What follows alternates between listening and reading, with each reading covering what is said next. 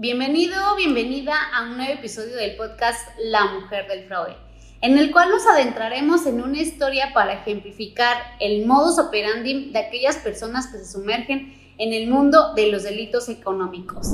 En este episodio exploraremos los estresijos del oscuro mundo de un nefo, un maestro del engaño que utiliza empresas ficticias para lavar dinero de actividades ilícitas. Conoce cómo la ignorancia y la indiferencia de la sociedad contribuyen inadvertidamente a que este tipo de delitos sigan prosperando. Esta es su historia. Mi vida como EFO comenzó cuando hice un pacto con la codicia. Descubrí que podía utilizar empresas ficticias para lavar dinero obtenido de actividades ilícitas, desde el tráfico de drogas hasta la explotación laboral. La sociedad, inmersa en su rutina diaria y ajena a las complejidades financieras, permitía que mi maquinaria delictiva floreciera sin cuestionamientos. La clave de mi éxito radicaba en crear empresas fachadas perfectas. Establecía negocios aparentemente legítimos en sectores de baja regulación, como la venta del arte o el comercio electrónico. Esas empresas ficticias recibían dinero en efectivo de actividades criminales, disfrazándolos así como ingresos legales la maraña de transacciones financiaban mi maquinaria delictiva. Transfería fondos entre mis empresas ficticias, desvaneciendo así el rastro del dinero ilícito. Los bancos, ajenos a mis verdaderas intenciones, procesaban estas operaciones sin sospechar nada. La globalización también era mi aliada. Transfería fondos a cuentas en paraísos fiscales y utilizaba intermediarios internacionales para desviar la atención de las autoridades.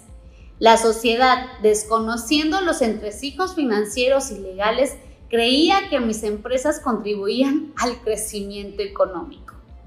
Detrás de cada empresa ficticia había testaferros dispuestos a ocultar mis verdaderos propósitos estos individuos, ignorantes o cómplices, figuraban como dueños y directivos, protegiendo así mi identidad. La opacidad legal de las empresas me permitía operar desde las sombras. El lavado de activos era el corazón de mi maquinaria delictiva. Compraba bienes raíces, vehículos de lujo y obras de arte con dinero ilícito. La sociedad, deslumbrada por mi aparente éxito, ignoraba que estaba alimentando una máquina criminal. La sociedad cegada por la ilusión del progreso permitía que mi maquinaria delictiva prosperara. Políticos corruptos, funcionarios negligentes y ciudadanos indiferentes mantenían la ignorancia y la impunidad. La ceguera intencionada de todos aquellos que ignoraban mis acciones era la gasolina que alimentaba mi maquinaria. Mientras mi vida delictiva prosperaba, el impacto en la sociedad quedaba silenciado.